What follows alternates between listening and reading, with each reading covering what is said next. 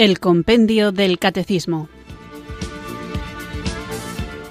Un programa dirigido por el Padre Antonio López.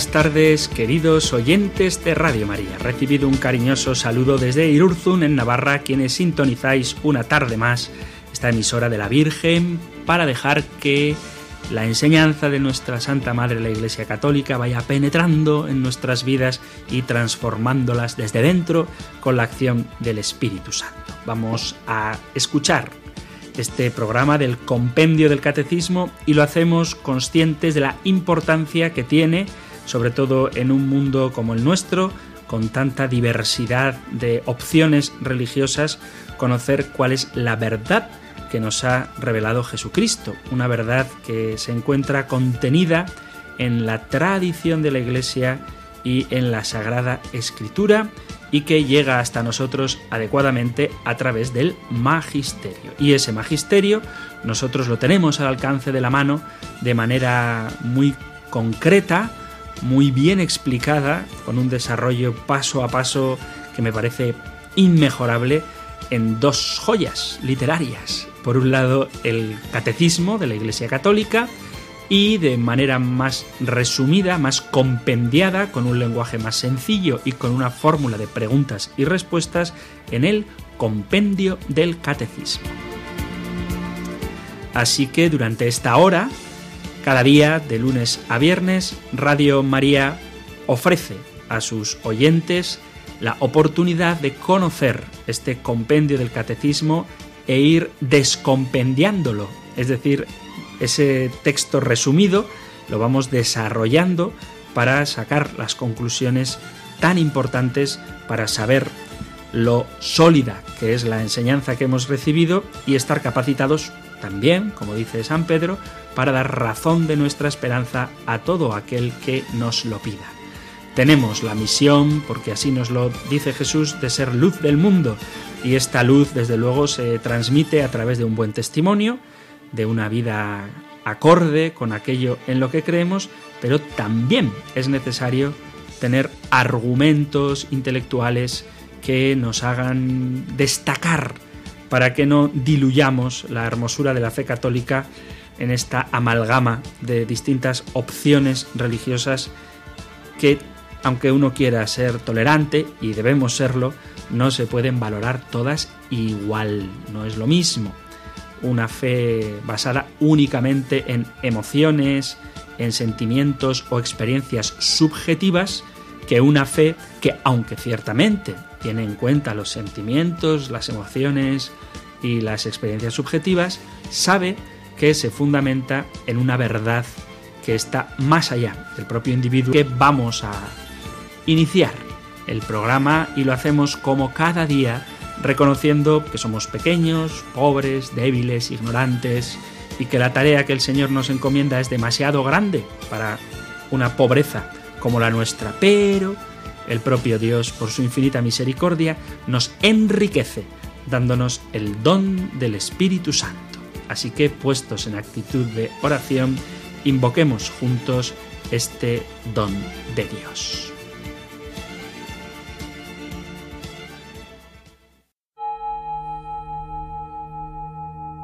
Ven Espíritu, ven Espíritu, ven Espíritu.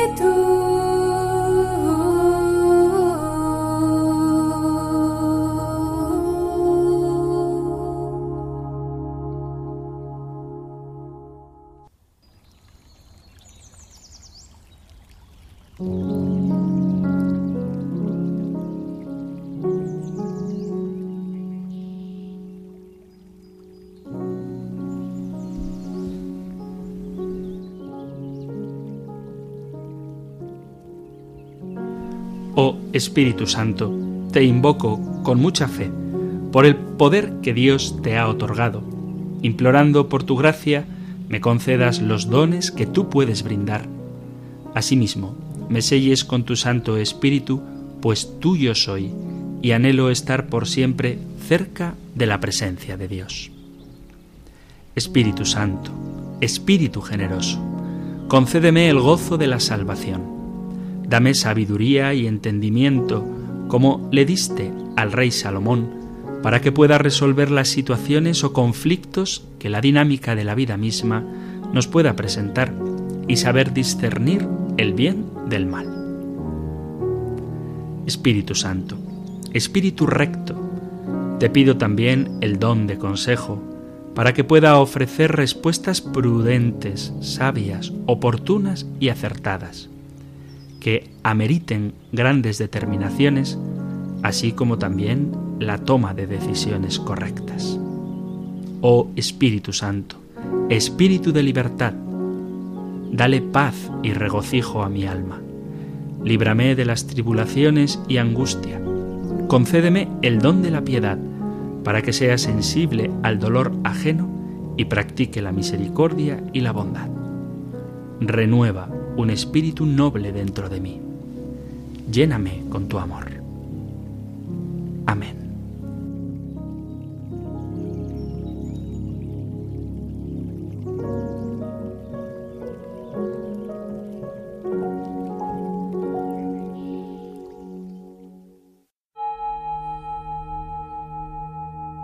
Ven Espíritu,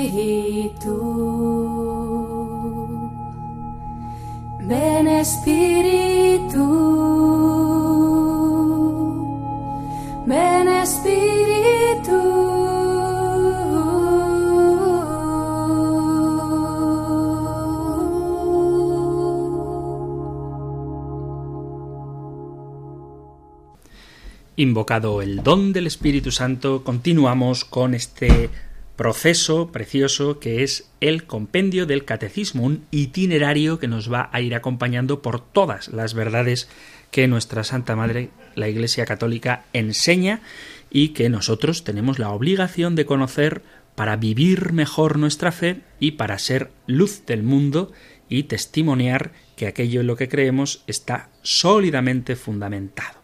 Así que estamos en el compendio del catecismo, en la primera parte del compendio del catecismo, en el segundo capítulo, donde en uno de sus apartados se dedica a reflexionar, después de haber visto lo que es la tradición y el magisterio, sobre, digo, la Sagrada Escritura.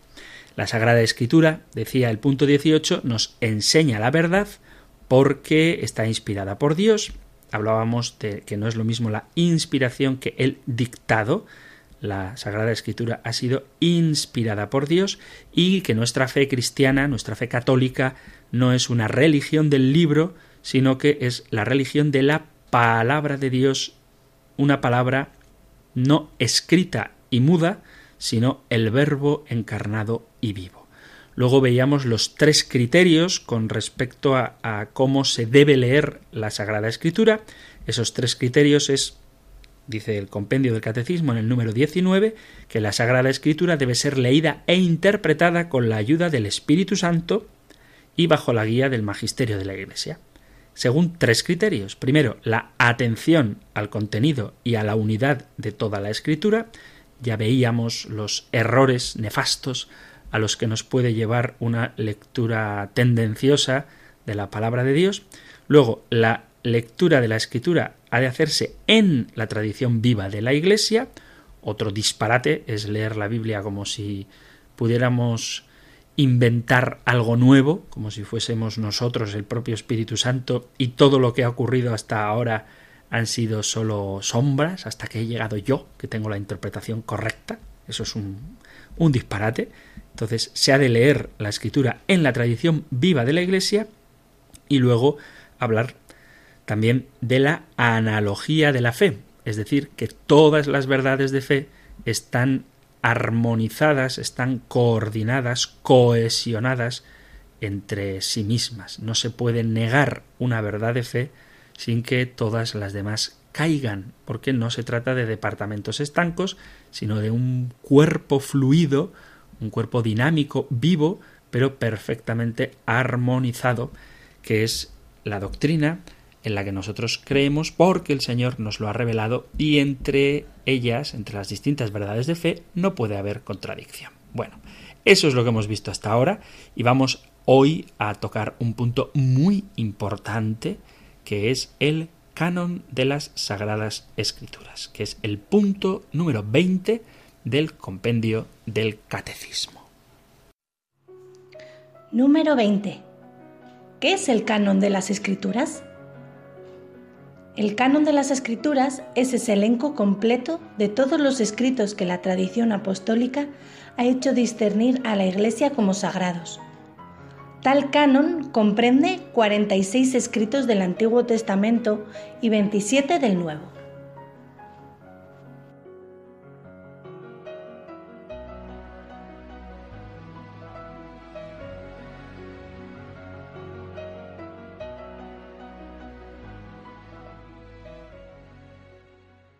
Este es un tema que me parece sumamente interesante porque hay como tres frentes abiertos en el mundo, como digo, en el que vivimos con tantas opciones religiosas y creo que es fundamental que nosotros como católicos sepamos si no responder, porque no siempre nos van a preguntar todo, al menos sí en el fuero interno tener claras las cosas. ¿Cuál es este triple frente? Por un lado, la afirmación que desde el escepticismo que a veces reina en nuestro mundo hacen algunas personas a propósito de por qué tengo yo que hacerle caso a los evangelios o a las cartas de San Pablo. Porque al fin y al cabo son unos señores que les han dado por escribir un libro y ahora han dicho que es un libro sagrado y venga, palabra de Dios. Pues para eso escribo yo un texto, digo que es palabra de Dios y ya está. O cojo un libro que ya existe y digo que eso es palabra de Dios y ya está. O sea, para mí el así habló Zaratustra de Nietzsche, pues eso es revelado por Dios. Y a ver quién me dice que no. Este es un argumento que muchas veces se opone a la verdad revelada, porque hay gente que no valora los textos que nosotros tenemos en la Sagrada Escritura como divinamente revelados, puesto que no entienden por qué decimos que esos textos son divinamente revelados y por qué están esos, esos textos sí y otros no. Segundo frente, el tema muy en boga para toda esta gente mistérica, esotérica, que cree que cuando aparece un libro apócrifo, el Evangelio de Pedro o el Evangelio de Judas, famoso, que en su momento dio mucho que hablar, o el llamado Evangelio de María Magdalena, en fin, textos que no son canónicos, y entonces se escuchan expresiones del tipo los cimientos de la Iglesia tiemblan ante la aparición de un nuevo documento que pone todo patas arriba. Si uno entiende cómo se ha formado el canon bíblico, podrá valorar más o menos históricamente esos textos que van apareciendo y les dará la importancia que tienen ni ponen a temblar nada, ni cuestionan nada, aunque puedan tener una importancia histórica. Hay que saber distinguir los evangelios canónicos de los evangelios apócrifos, pero cuando aparece un evangelio apócrifo es una buena noticia, es una buena noticia para la cultura, es una buena noticia para la historia, es una buena noticia para la arqueología o para el conocimiento de la literatura antigua. Pero nada más, ¿eh? ni pone a temblar a nadie, ni nadie se asusta, ni a nadie le entra el miedo en el cuerpo porque aparezca un texto supuestamente escrito por San Felipe. Y el tercer frente polémico que nos presenta la formación del canon bíblico es esta cuestión que alguna vez ya ha salido y es que en mi Biblia católica tengo 73 libros pero en la Biblia evangélica o la Biblia de mi amigo el evangélico, que es muy bueno y muy piadoso, pero únicamente tiene 66 libros. Entonces, ¿qué? La Biblia católica ha añadido libros a la palabra de Dios, dicen los no católicos. Y los católicos decimos, no, la Iglesia evangélica ha suprimido libros de la palabra de Dios. ¿Quién tiene razón? Porque claro, unos dicen una cosa, otros dicen la otra. ¿A quién hacemos caso? Bueno, pues vamos a tratar este tema del canon bíblico y espero que en lo que resta de programa sepamos dar una respuesta adecuada a todas estas preguntas y quizá a otras que aunque no he formulado están allí en el ambiente. Vamos a ello. Como vamos a hablar del canon bíblico, creo que lo primero y más importante es saber qué significa la palabra canon. La palabra canon, en sentido etimológico, procede del griego y significa metro, norma o regla. Canon era la vara que se solía sujetar al tronco del árbol para que éste se mantuviera recto. O sea que en el sentido más estricto de la palabra, el canon significa aquello que se usa para mantener en orden, para mantener recta, para mantener en la norma algo. En la Sagrada Escritura, San Pablo utiliza la palabra canon para hablar de la inutilidad de la circuncisión para la salvación. En la carta a los Gálatas, en el capítulo 6, en el versículo 15, dice, No es realmente la circuncisión lo que cuenta, ni la no circuncisión, sino el ser una criatura nueva. Y cuantos sigan esta norma, y aquí norma es canon, sea la paz y la misericordia, lo mismo que sobre todo el Israel de Dios. Gálatas 6, 15, 16. Y durante los tres primeros siglos, esto es importantísimo, durante los primeros tres siglos de nuestra Iglesia, la palabra canon significaba la tradición de la Iglesia. Por canon, durante tres siglos, significábamos la tradición de la Iglesia. Dice la carta de San Clemente Romano, repito, ¿eh? la carta de San Clemente, no la carta de San Pablo. La carta de San Clemente Romano, la primera carta de San Clemente Romano, dice así. La magnífica y sublime regla canon de la tradición según la cual debe vivir el cristiano, la regla de fe o la regla de la verdad. Es decir, que el canon era una verdad vinculante que había que creer obligatoriamente anunciada por la Iglesia. De hecho, el canon era también identificado con el credo, lo que había que creer, la doctrina vigente en la Iglesia en todo su conjunto. Por tanto, hasta el siglo III, y esto es muy importante, la palabra canon designa la regla de la fe cristiana sin que aparezca todavía una referencia explícita a la Sagrada Escritura. Ya luego en el siglo IV se extendió el concepto de canon a el elenco de los libros inspirados, pero eso ocurrió en el siglo IV. A partir de esta época es cuando la palabra canon hace referencia a la lista de libros que la Iglesia considera como inspirados. ¿Por qué es importante decir esto? Porque la Biblia, ya lo hemos mencionado alguna vez, no tiene índice en la Biblia. Es decir, que el, índice que vemos en la Biblia es un índice que han puesto los editores de la Biblia. Pero en la propia Biblia no nos dice qué libros son palabra de Dios y cuáles no. Por lo tanto, es la Iglesia la que ha determinado qué textos merecen estar en la palabra de Dios y cuáles no. ¿Qué criterios ha seguido la Iglesia para aceptar unos libros sí y otros no? Pues por decir cinco, así de manera rápida y sencilla, el libro tenía que ser autoritativo, tenía que dársele autoridad al libro, tenía que considerarse que ese libro venía como inspirado por Dios. Segundo, el libro tenía que haber sido escrito por un hombre de Dios, por un hombre profético, alguien reconocido. De ahí, por ejemplo, que muchos de los libros apócrifos lleven el nombre de alguno de los apóstoles, porque si yo pongo Evangelio según Antonio, pues la gente dirá, ¿y este Antonio quién es y qué pinta y qué autoridad tiene? Ninguna. Pero si digo Evangelio de Pedro, o Evangelio de Felipe, Evangelio de Andrés, o Evangelio de María Magdalena, diré, hombre, si lo ha escrito Pedro, Felipe o Andrés, o María Magdalena, que eran íntimos amigos de Jesús, entonces a estos sí que les damos autoridad. Entonces, el libro tenía que haber sido escrito por alguien reconocido como profeta.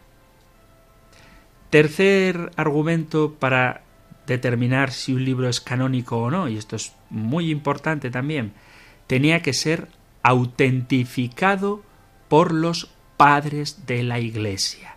Y de hecho el criterio, dicho de forma así muy popular, muy vulgar, fácil de entender, es si un texto está en duda, lo desechamos. Ante la duda no es canónico. Pero eran la tradición de la Iglesia, los padres de la Iglesia, los obispos, los que determinaban si un texto debía ser leído o no en la asamblea. Debía ser dinámico, debía transformar el corazón del hombre, debía ser, como dice la propia palabra de Dios, eficaz, tajante, que no vuelva a Dios vacío, sino después de haber empapado la tierra. Y, esto es también muy importante, debía ser recibido, leído y usado por el pueblo. En las asambleas litúrgicas estos textos debían ser utilizados como parte de la celebración. Todo esto que he dicho así muy a grandes rasgos, vamos a matizarlo un poquito más. Tenemos dos cánones. Por un lado, el canon del Antiguo Testamento. ¿Cómo sabemos qué textos del Antiguo Testamento aceptamos como palabra de Dios y cuáles textos del Antiguo Testamento no aceptamos como palabra de Dios? ¿Qué criterios podemos tomar para saber qué textos del Antiguo Testamento son y cuáles no son palabra de Dios? Pues en primer lugar, algo de lo que creo que ya hablamos en su momento, la Biblia de los 70. ¿Qué es la Biblia de los 70? Pues la Biblia, que estaba escrita en hebreo, era necesario traducirla al idioma que se usaba más, que era el griego. Entonces, según una, una tradición, 72 ancianos se les encomendó la tarea de traducir la Sagrada Escritura, el Antiguo Testamento.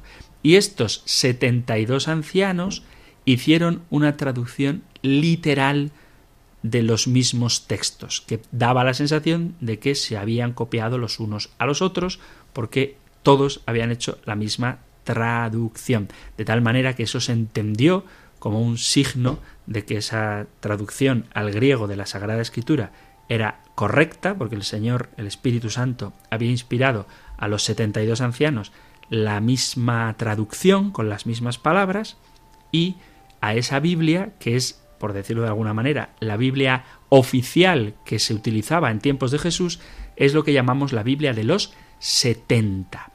Por tanto, uno de los criterios para saber qué libros son canónicos y cuáles no, es que los 72 ancianos tradujeran esos libros.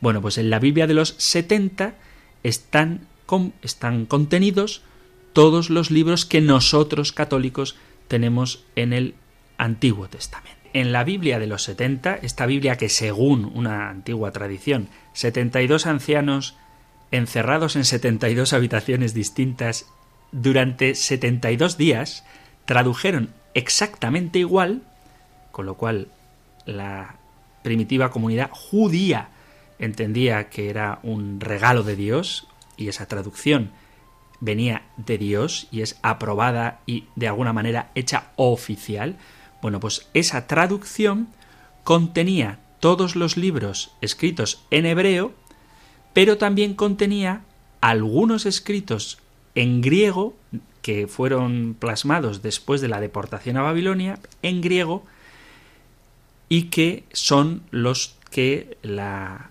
comunidad judía en el llamado canon hebreo, un canon anticristiano del siglo I, es decir, para distanciarse de la incipiente religión cristiana, hicieron un canon hebreo en la que los judíos sacaron esos libros que fueron escritos originariamente en griego, pero que sí estaban incluidos en la traducción de los 70.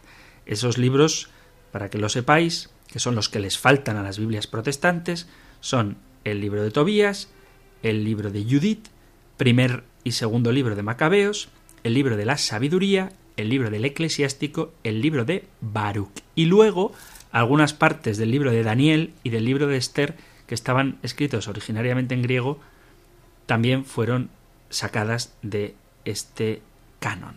Pero insisto, porque esto es muy importante. La Biblia de los 70, que está escrita en el siglo III antes de Cristo, siglo III antes de Cristo, contenía todos los textos, los 46 libros que nosotros mantenemos en el Antiguo Testamento. Y fue después, en el siglo I,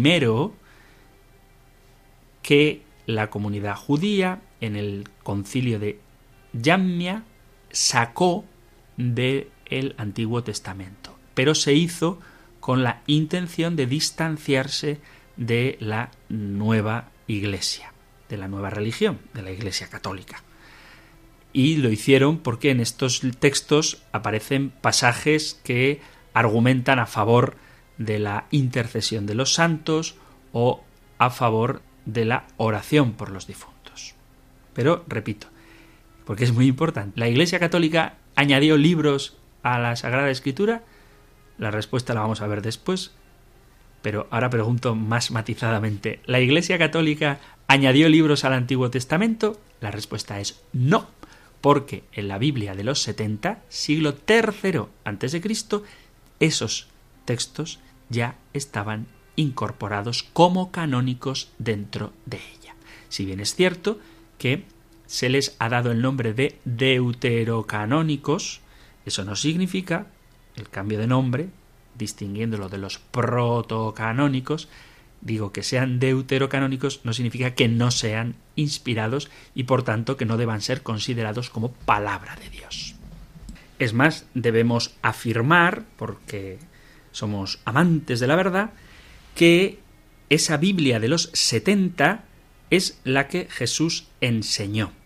En la edición de la Biblia de Jerusalén veréis que hay muchos textos en cursiva, bueno, pues los textos en cursiva de la Biblia de Jerusalén son menciones del Nuevo Testamento aludiendo al Antiguo Testamento. Es decir, que cuando el Nuevo Testamento cita al Antiguo Testamento, en la Biblia de Jerusalén, esos pasajes citados, que son muchísimos, aparecen en cursiva, en letra cursiva. Pues bien, los textos del Antiguo Testamento citados en el Nuevo son la versión de la Biblia de los 70, que como digo es la que Jesús utilizaba, como todos los judíos de su época, y es también la que usaba el apóstol Pablo, cuando nos dice en la segunda carta a Timoteo, segunda a Timoteo, capítulo 3, versículo 16, dice así. Dice segunda Timoteo, capítulo 3, versículo 16. Toda escritura es inspirada por Dios y además es útil para enseñar, para arguir, para corregir, para educar en justicia, a fin de que el hombre de Dios sea perfecto y esté preparado para toda obra buena. Cuando Pablo dice toda escritura es inspirada por Dios, ¿a qué escritura se está refiriendo? Obviamente al Nuevo Testamento no, porque el Nuevo Testamento todavía no existía. Cuando Pablo escribe su carta a Timoteo, aún no se han recogido nos han compilado los textos del Evangelio y no se ha escrito probablemente ni las cartas de San Juan ni seguro el Apocalipsis. Entonces, ¿a qué escritura se refiere Pablo en 2 Timoteo 3:16 cuando dice que toda escritura es inspirada por Dios? Se refiere a la Biblia, al canon, a la Sagrada Escritura de los 70, con todos sus 46 libros. Por hacer un poquito de historia, toda la iglesia primitiva, hasta el siglo III, la única escritura que tenía, canonizada, el único texto oficial, completo que tenían, era la Biblia de los 70 con sus 46 libros. Luego, y esto es el dato importante, fueron sacados. Se suele decir, aunque no es del todo cierto, que la primera Biblia en español fue la que escribió, tradujo, el señor ex fraile Jerónimo Casiodoro de Reina. Este hombre, Casiodoro de Reina, se escapó de su convento y huyó a Suiza, donde fue cobijado por el protestante Calvino. Bien, pues Casiodoro de Reina tradujo la Biblia completa al español y esa Biblia que Casiodoro de Reina tradujo al español contenía todos los libros que nosotros tenemos en nuestras Biblias católicas hoy. Es decir, tenía los 73 libros. La primera edición de la llamada Biblia del oso, porque tenía un oso subido a un árbol, tratando de subirse a un árbol para comer miel, un panal de miel, por eso se conoce como la Biblia del oso. Bueno, pues la Biblia del oso, esa Biblia protestante, tenía los 73 libros. Esto fue en el año 569. Bien, pues en el año 1602, otro ex católico llamado Cipriano Valera cogió la Biblia del oso y le hizo una revisión gramatical y dio origen a la que se conoce como la Biblia del cántaro, porque en su portada tenía un cántaro.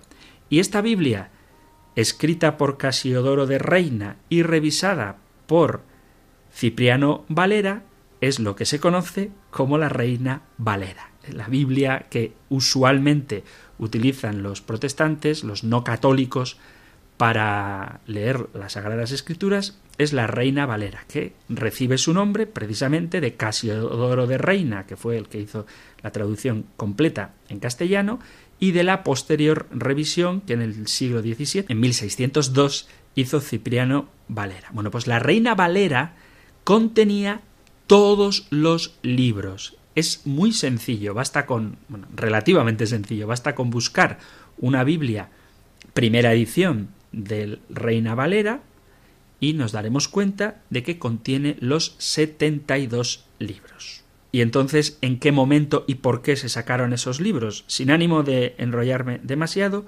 fue en el año 1827, 1827, en pleno siglo XIX, donde la Sociedad Bíblica de Edimburgo le dijo a la Sociedad Bíblica de Londres que si seguía publicando esos libros deuterocanónicos le cortaría el grifo de las subvenciones económicas. Tristemente, es así, se decidió dejar de publicar los libros deuterocanónicos en las Biblias protestantes porque la Sociedad Bíblica de Edimburgo y Glasgow, muy anticatólicas, de corte calvinista, advirtieron a la Sociedad Bíblica de Londres que si seguían publicando sus Biblias con esos libros deuterocanónicos, les cortarían las subvenciones. Así que esta es la triste realidad de por qué salieron esos libros. ¿Por qué tanta incomodidad con estos libros deuterocanónicos? Bueno, ya hemos hablado de ello, pero aparecen pasajes a favor de la oración por las almas del purgatorio, la oración por los difuntos, aunque la palabra purgatorio no aparezca, la oración por los difuntos sí aparece, hablaremos de ello en su momento, no quiero, aunque me den ganas, empezar con este tema ahora. Aparecen, por ejemplo, en el libro de la sabiduría, un pasaje que dice que el Espíritu Santo no entra en un cuerpo de pecado, con lo cual da pie al dogma de la Inmaculada Concepción de María, y en el libro de Tobías, por ejemplo, pues aparece la intercesión de los santos. Y como estas ideas bíblicas van en contra de las teorías de algunos grupos evangélicos protestantes, decidieron que era mejor no introducir, no tener sus Biblias con estos pasajes. Pero, vuelvo y repito, la Biblia de los 70 contenía los llamados libros deuterocanónicos, la Biblia de Casiodoro de Reina, primera traducción protestante, contenía estos libros deuterocanónicos y en la posterior revisión del señor Cipriano de Valera también se contenían estos libros.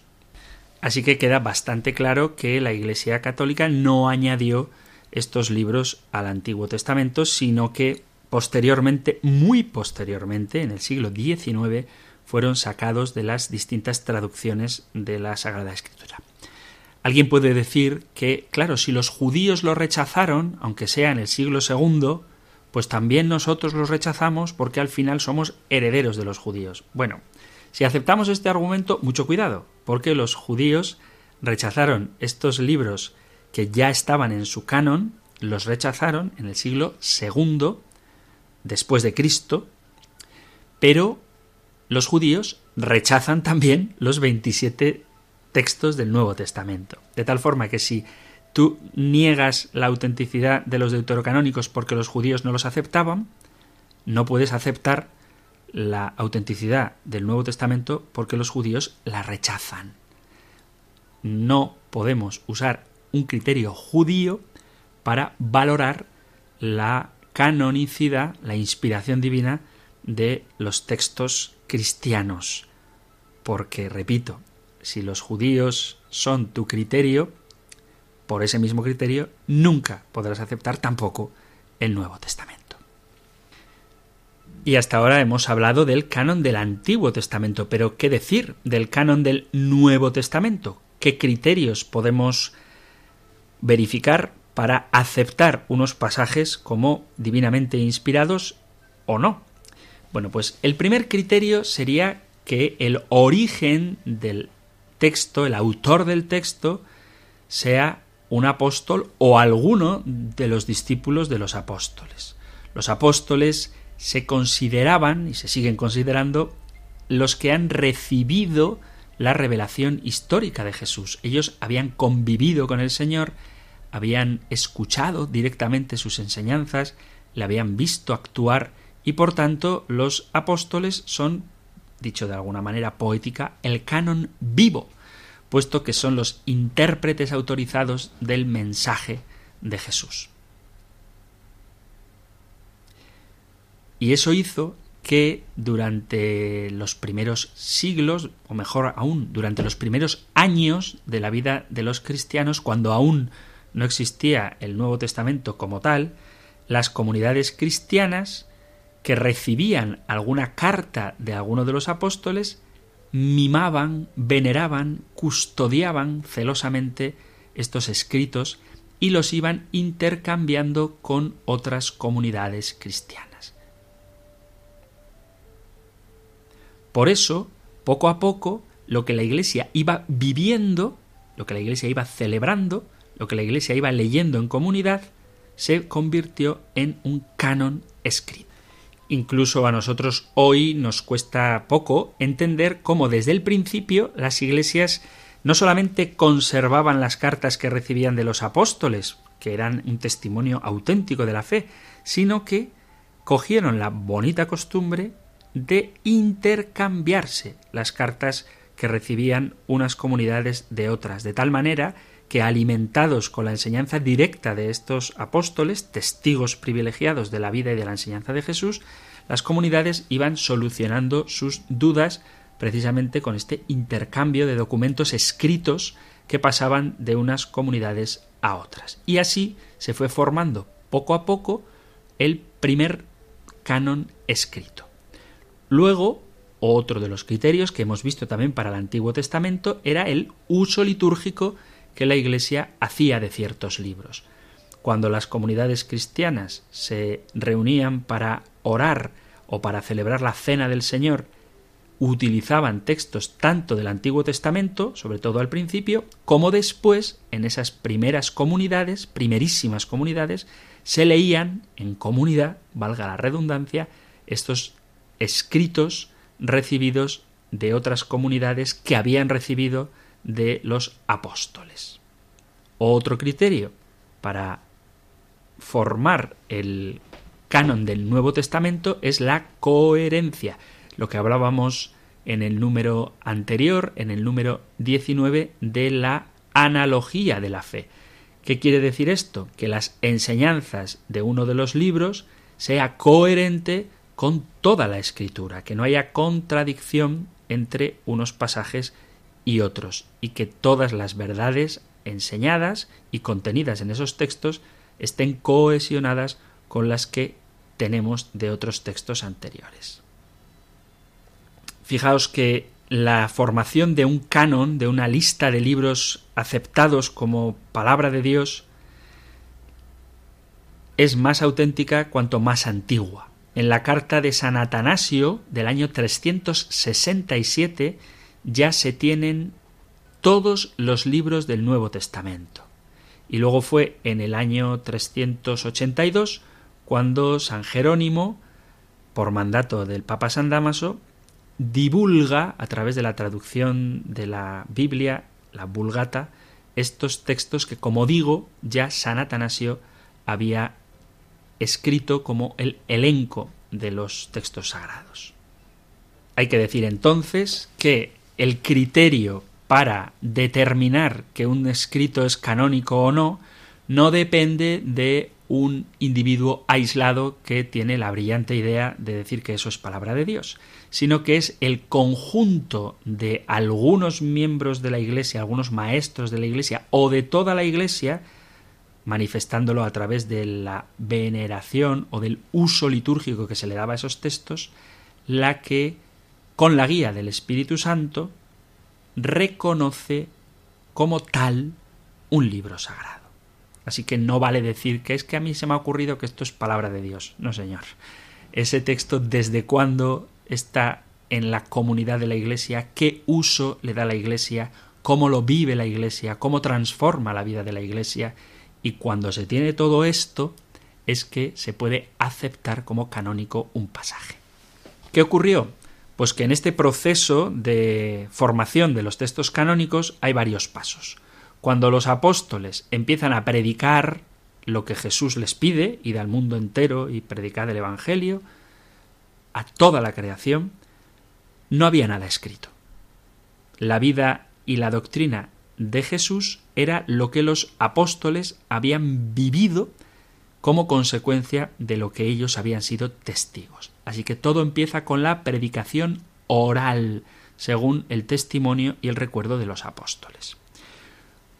Luego, con las cartas, en concreto hablo ahora de las cartas de San Pablo, se va dando respuesta a los posibles errores doctrinales o morales de las distintas comunidades cristianas. Así cada una de las cartas del apóstol Pablo está enfocada a solucionar el problema de una determinada comunidad. Esto en torno a los años 40, más o menos, de la era cristiana. Y las cartas de San Pablo, como decía, están escritas a comunidades para solucionar o responder a algunos problemas o dificultades que estaban viviendo. Por poneros algunos ejemplos, en la carta a los romanos, San Pablo trata, porque es muy importante, la justificación por la fe en Jesucristo y la vida nueva a la que Él nos llama y propone a los romanos las exigencias de la nueva vida que Jesucristo nos propone. En las cartas a los corintios sabemos que había algunos problemas morales en la comunidad y San Pablo responde a las preguntas que le plantean sobre el matrimonio, la carne sacrificada a los ídolos, la resurrección y aparece también la Eucaristía cuando se habla de la institución en la última cena del Señor de este Santísimo Sacramento. La carta a los Gálatas está escrita para prevenir ante los judaizantes que pretendían imponer a los convertidos al cristianismo la ley mosaica. En la carta a los Efesios pues se habla también del plan de la salvación y en la carta a los tesalonicenses pues se habla a una comunidad que ha sufrido persecución y por tanto les anima a perseverar en la fe. Digo esto para que quede claro que las cartas se escriben a una comunidad que ya existe y luego esta comunidad recibe esa carta como un tesoro y la comparte con otras comunidades que probablemente tengan problemas similares a los suyos. Y así poco a poco estos textos que están escritos a una determinada comunidad acaban formando parte del patrimonio espiritual de toda la Iglesia y se convierten en canon, es decir, en norma, en regla de vida. Y con el paso del tiempo, Y a medida que el Evangelio se va extendiendo y encontrándose también con otras formas de pensar heterodoxas, es decir, no concordes con el mensaje evangélico, con el mensaje de Jesús, con la predicación de los apóstoles, se ve la necesidad de conservar este tesoro de la buena nueva de Jesús, del Evangelio, por escrito. Y así van naciendo poco a poco los diversos escritos del Nuevo Testamento. Existen otros pasajes también de contenido religioso y piadoso firmados por autores que se denominan a sí mismos con el nombre de alguno de los apóstoles para darse autoridad, pero no eran auténticos. Entonces es que se definió el canon. El primer canon del Nuevo Testamento fue solemnemente establecido en el concilio de Hipona en el año 393, en el siglo IV, y definitivamente en contra la ruptura protestante, en el concilio de Trento, en el siglo XVI, se estableció definitivamente el canon bíblico. Y ahora que hemos visto cómo se formó el canon bíblico, quizá nos cueste menos entender qué son los evangelios apócrifos. Los evangelios apócrifos no son evangelios misteriosos o que hagan tambalear, como se dice, los cimientos de la Iglesia. Los evangelios apócrifos son simplemente evangelios no canónicos. Son textos más o menos antiguos que hablan de Jesucristo, pero que la Iglesia no acepta como divinamente revelados porque no pasan los filtros de los que hemos venido hablando durante el programa de hoy. Si es cierto que la palabra apócrifo significa oculto, no quiere decir que la Iglesia los haya ocultado, sino que eran textos reservados para unos grupos reducidos, y en ese sentido eran ocultos. Cuando Jesús vino entre nosotros y predicó sus enseñanzas, algunos de sus milagros, sus padecimientos, su muerte, cruz, y sus palabras antes de morir y su gloriosa resurrección fueron plasmados en unos textos que nosotros consideramos revelados porque han sido inspirados por Dios. No hay varias enseñanzas de Jesucristo, solo hay una y hay que atender, insisto una vez más en ello, a la analogía de la fe. Sin embargo, en los primeros siglos después de Cristo, ya desde muy temprano, surgieron otras sectas, grupos reducidos, que se autodenominaban cristianas y que dejaron por escrito hechos de la vida de Jesús, pero muy impregnados de fantasía. Fueron enseñanzas que, aunque tenían a Jesús como protagonista, contradecían la verdad dejada por Cristo a su Iglesia. Textos son libros escritos de autores que a título personal mezclan algunos aspectos auténticos del mensaje de Jesús con otros no tan auténticos falsos. Y esto es lo que llamamos los libros apócrifos. No son palabra de Dios porque la tradición viva de la Iglesia no los consideró como tales. La Iglesia es la que tiene la autoridad para determinar la veracidad de un pasaje. Y por eso se negó que estos textos fueran auténticos.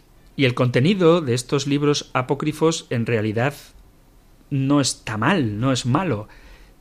Habría que distinguir entre los libros apócrifos antiguos de los que solamente tenemos algunos fragmentos y aquellos libros apócrifos que están completos y que narran piadosamente y con un sentido bonito cosas acerca de la vida de Jesús y de la Virgen María, pero que la Iglesia nunca aceptó como tales.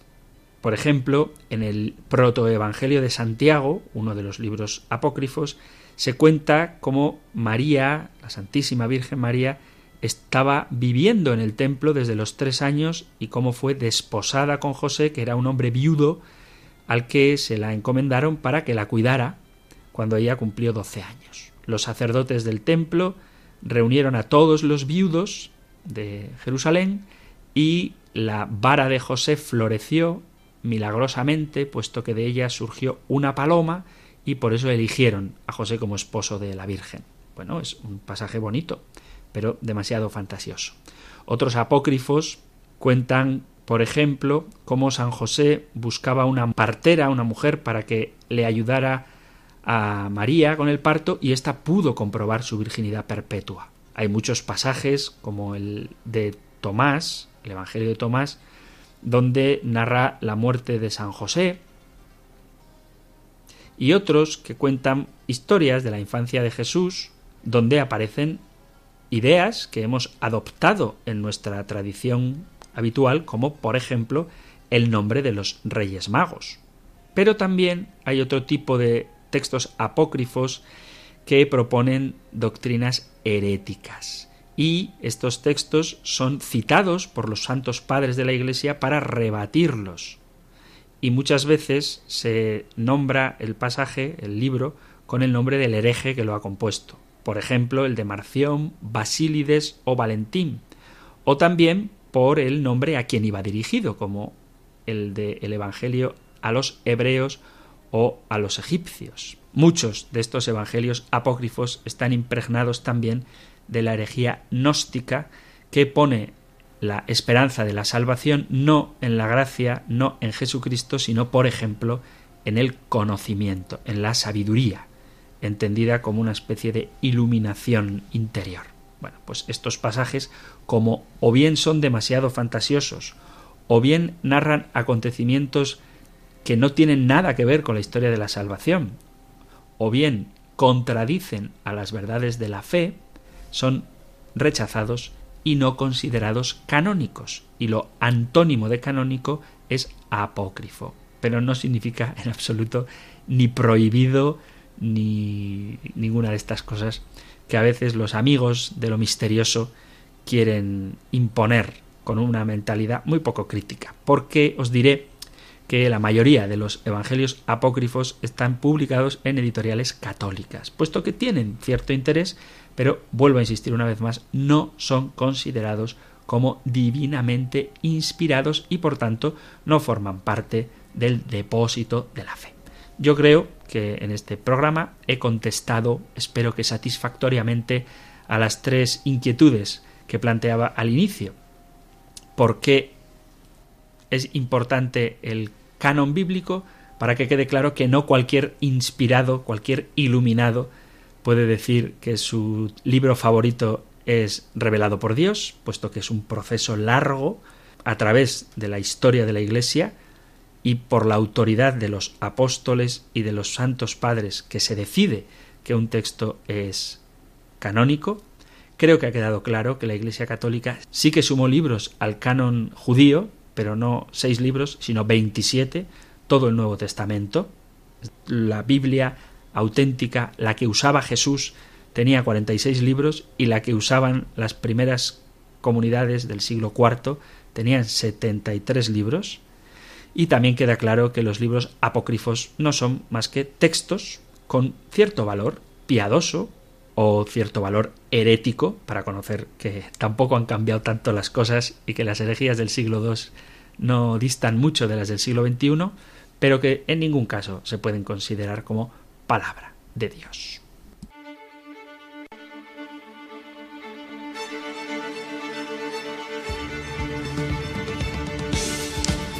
Muy bien, mis queridos amigos, queridos oyentes de Radio María, llega el final de nuestro programa de hoy. Aunque no hemos atendido llamadas, he respondido a alguna de esas preguntas que habitualmente se suelen formular, sobre todo con respecto a quién tiene la razón. Si nosotros con 73 libros o las Biblias protestantes evangélicas con 66, me parece que la respuesta está clara y justificada.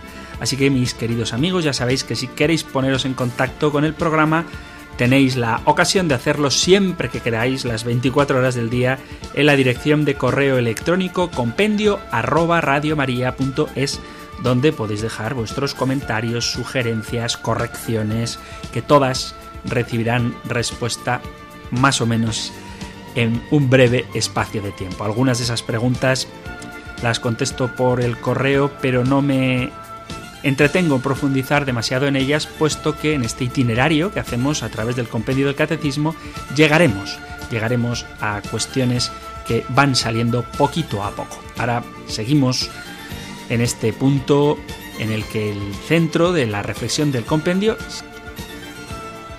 está en la Sagrada Escritura.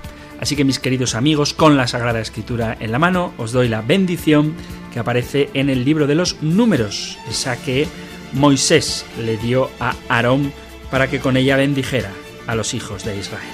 El Señor te bendiga y te proteja, ilumine su rostro sobre ti y te conceda su favor. El Señor te muestre su rostro y te conceda la paz. Muchísimas gracias por escuchar el compendio del catecismo, gracias por estar ahí y si queréis, seguimos escuchándonos en un próximo programa. Un fuerte abrazo.